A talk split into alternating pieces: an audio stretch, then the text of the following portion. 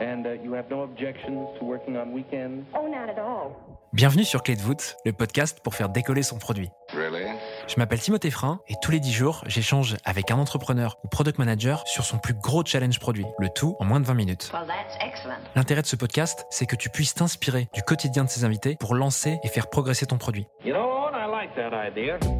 J'accueille aujourd'hui Audrey Pedro. Audrey fait ses débuts en tant que consultante en sécurité informatique et goûte très tôt au produit. Désormais convertie, elle enchaîne les boîtes à succès DocuSign, PeopleDoc, Shift Technology et depuis peu Scaleway. Rien que ça. Elle vient nous parler aujourd'hui d'un challenge produit rencontré à plusieurs reprises et notamment chez Shift. Cette situation parlera certainement à beaucoup de personnes évoluant dans des boîtes à forte croissance. Je te conseille d'ouvrir ton carnet et de te garder 20 minutes de concentration pour sortir enrichi de ce retour d'expérience. Bonne écoute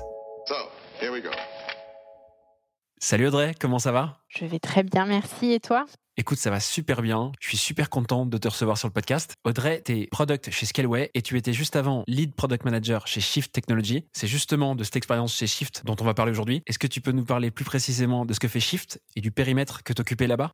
Oui, bien sûr. euh, Shift Technology, c'est une euh, entreprise qui propose de l'intelligence artificielle pour aider les assureurs à prendre de meilleures décisions à plein de moments du cycle de discussion avec leurs clients. Moi, plus spécifiquement, je travaillais sur le produit euh, historique, le premier euh, gros succès de Shift euh, qui a atteint un product market fit euh, assez fulgurant euh, au début de l'histoire de la boîte. Et c'était un produit qui permettait de détecter la fraude au moment du sinistre, justement, avec de l'intelligence artificielle. Et j'étais lead product manager chez eux. J'étais en charge de ce produit et j'avais des product managers qui me reportaient pour euh, proposer le meilleur produit possible clients. Et pour que tout le monde comprenne, un peu plus concrètement, le produit ressemblait à quoi visuellement? Bah, visuellement, pour euh, les personnes qui faisaient la gestion de fraude chez les assureurs, c'était une web app avec des informations sur la fraude, des alertes sur euh, différents sinistres qui disaient attention là-dessus, nous on a notre algorithme qui a levé une suspicion et euh, avec un back-end quand même assez conséquent euh, qui avait toute une partie qui permettait aux data scientists de euh, justement lever ces alertes et lever ces suspicions. C'était vraiment un produit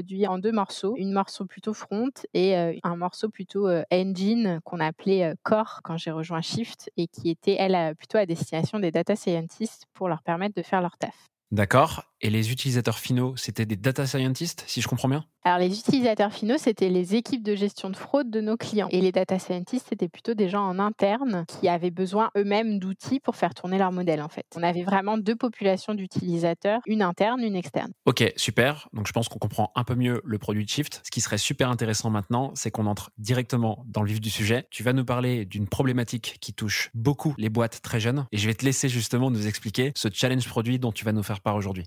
Oui, situation, euh, je pense, partagée, euh, notamment dans le monde du B2B, c'est qu'un client historique est très important, un des plus gros euh, MRR, Mutual Recurring Revenue, qui drivait complètement la roadmap produit. Ils émettaient des besoins et des demandes même de features. On faisait selon ce qu'ils demandaient sans forcément prendre le recul et faire la discovery nécessaire pour s'assurer que les features avaient un impact pour euh, l'ensemble de notre euh, base euh, client. En sachant qu'à ce moment-là, on avait déjà entre 70 et 75 clients sur le produit. Est-ce que tu peux nous faire imaginer un petit peu la proportion que prenait ce client vis-à-vis de votre chiffre d'affaires total pour qu'on se rende compte à quel point il était important? En pourcentage, c'était peut-être un tout petit peu moins de 10% ou dans les 10-15%, mais par contre, d'un point de vue poids historique, c'était le premier client avec qui on avait un peu fait un partenariat pour construire le produit et qui avait une empreinte euh, internationale très élevée aussi. Souvent, les assureurs, euh, c'est des entreprises qui ont des filiales dans plein de pays et ça nous permettait aussi de se reposer sur ce client-là pour ouvrir d'autres assureurs dans les pays où ils étaient. Donc, ça avait une importance stratégique conséquente. Et aussi, euh, chez Shift, en fait, une particularité quand même, c'est qu'on avait une politique de no churn. Et donc, moi, quand j'ai rejoint Shift, il n'y avait jamais un client qui avait churné. Quand je suis partie de Shift, jamais un client n'a churné. Donc, la notion de churn, euh, c'était quelque chose sur lequel euh, il y avait une intransigeance. Ce client-là ne pouvait pas churner. Petit aparté ici, le churn, c'est l'attrition. Ça veut dire en gros le fait de perdre des clients, des clients qui partent du produit. Et pour revenir à ce que tu disais, Audrey, qu'est-ce qui fait qu'à un moment tu vois ce problème apparaître? En gros, quel est l'élément qui te met la puce à l'oreille? Ça se traduit par une situation de tension. En fait, il y avait régulièrement des situations de tension avec ce client-là. C'est vrai que moi, quand j'ai rejoint Shift les premières fois, tu observes, tu essayes de contribuer à, apaiser la, situation. Et énième crise escalade, c'était vraiment un, processus assez reproductible d'une crise à l'autre où, en fait, les choses allaient plutôt relativement bien. On avait des indicateurs hein, pour suivre comment ça allait avec les clients, avec du vert, du orange ou du rouge. Et donc, ce client avait tendance à du orange au rouge de manière un petit peu soudaine. Et tout d'un coup, il y avait la N plus X de la personne avec qui on parlait beaucoup chez le client qui allait directement toquer à la porte du CEO fondateur, puisque comme ils avaient créé le produit avec eux au tout début, elle avait gardé une relation très proche quand même avec lui. et ça nous redescendait dessus de manière assez violente. La troisième ou la quatrième fois où cette crise s'est produite parce qu'il y avait une feature qui avait été remontée vraiment dans le cadre d'un feedback classique n'était pas livré à telle date, je me suis dit, il y a quelque chose d'un peu plus profond, ça vaut le coup de creuser en fait. Ok, et est-ce que tu peux nous en dire plus sur ces voyants verts et rouges? C'est des notations qui ressortent suite à des entretiens avec vos commerciaux, c'est ça? Ah oui, alors, c'était les, équipes vraiment de, de account management et customer success. En gros, on suivait l'ensemble des clients sur trois indicateurs sur deux domaines. Donc, il y avait un domaine qui était plutôt en interne, justement, les data scientists et le customer success. Ils mettaient du vert, orange ou rouge pour indiquer dans quelle mesure eux, ils arrivaient à fournir des alertes pertinentes, trouver de la suspicion et faire avancer les choses. On faisait aussi la même évaluation plutôt sur la perception client. donc, de dire si le client était content, plutôt neutre pas content de sa collaboration avec nous.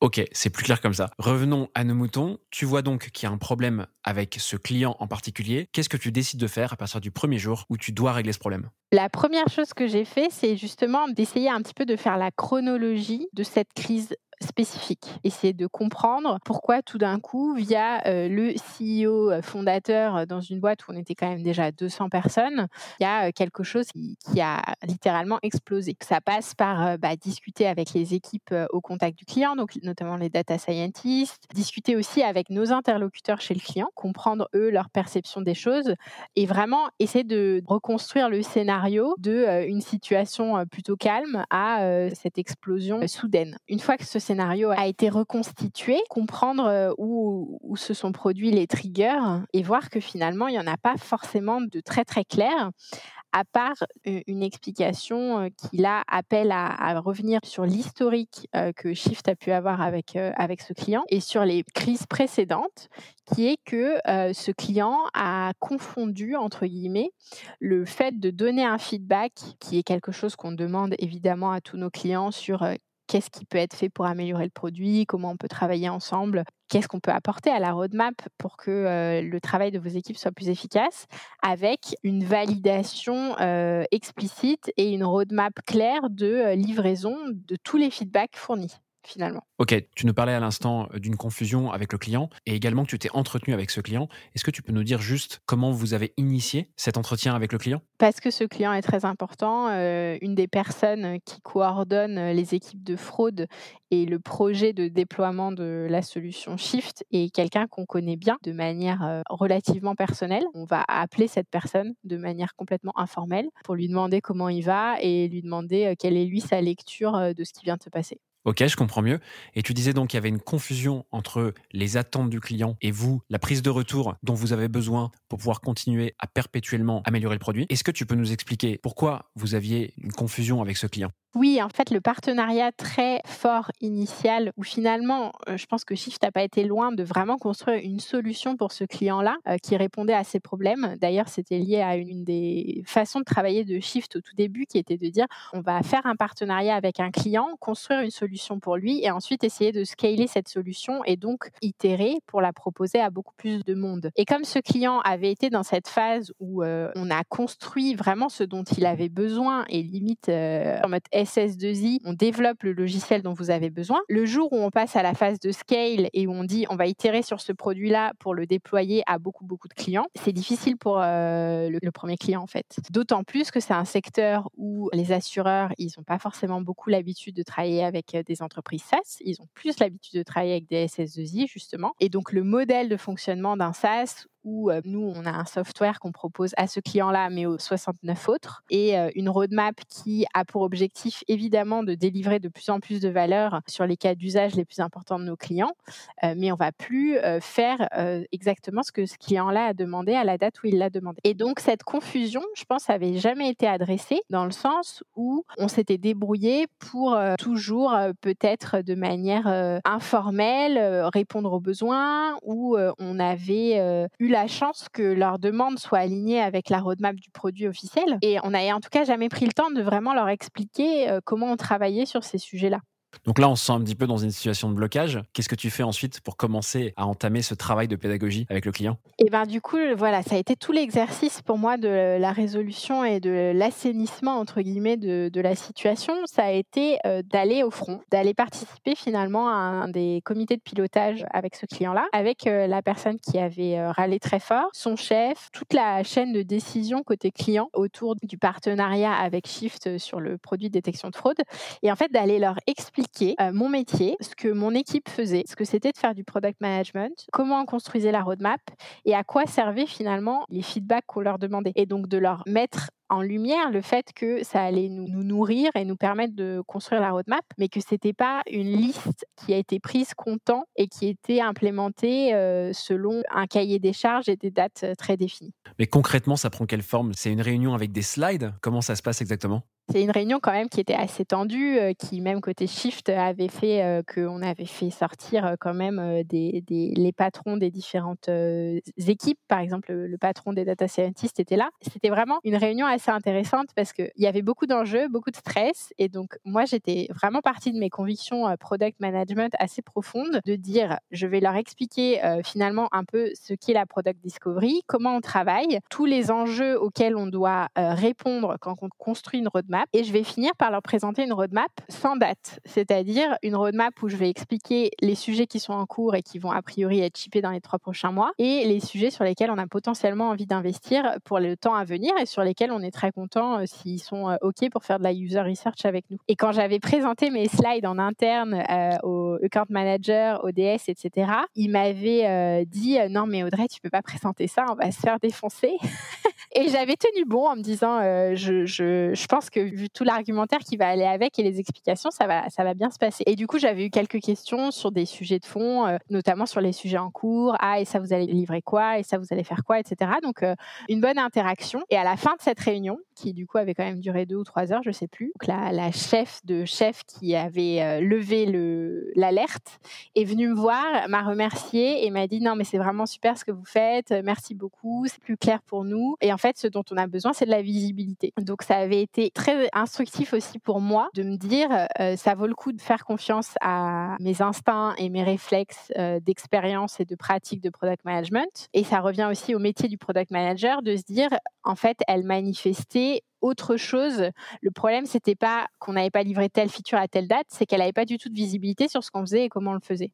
Quand tu parles de visibilité, ça veut dire quoi? Pour elle, c'était pas clair euh, qu'est-ce qui allait arriver dans le produit euh, et du coup comment elle allait pouvoir euh, investir au sein de ses équipes de détection de fraude pour maximiser aussi l'utilisation de l'outil, je pense. Et quand tu disais que pendant cette réunion, tu as présenté la roadmap de tous les lancements en cours, on parle bien des lancements en cours pour tous les clients, pas pour ce client-là uniquement. On est d'accord du produit, ouais, exactement. J'ai une slide qui est inspirée d'un article de Intercom. Ça s'appelle Where do product roadmaps come from ou un truc comme ça, où ils expliquent qu'en fait, il y a une partie euh, émergée de l'iceberg euh, quand euh, tu fais une product roadmap, qui est toute la partie feature que les clients voient. Mais tu as aussi une partie qui se voit pas, c'est comment on scale, comment on améliore les perfs. Par exemple, ce client-là, il avait de plus en plus de sinistres. Et donc, à un moment, j'ai dit, bah, on est aussi en train de faire un chantier d'optimisation des performances pour passer de 100 000 sinistres. Je donne des chiffres, je sais pas du tout si c'est les bons et sûrement pas parce que je ne m'en souviens plus, mais passer de 100 000 sinistres par jour à 1 million de sinistres par jour, et eh ben, on a un chantier pour supporter ça. Et en fait, mettre à la surface ce genre de sujet aussi pour un client qui a besoin de comprendre ce qu'on fait et qui a besoin de comprendre aussi l'inertie qui est en train d'apparaître peut-être au niveau d'une roadmap qui au tout début euh, bougeait beaucoup beaucoup et euh, avec le temps bouge un peu moins. Euh, je pense que c'est très important. Super. Et, qu'est-ce que vous avez mis en place comme action suite à cette réunion euh, pour pouvoir conserver le client que j'imagine vous avez conservé?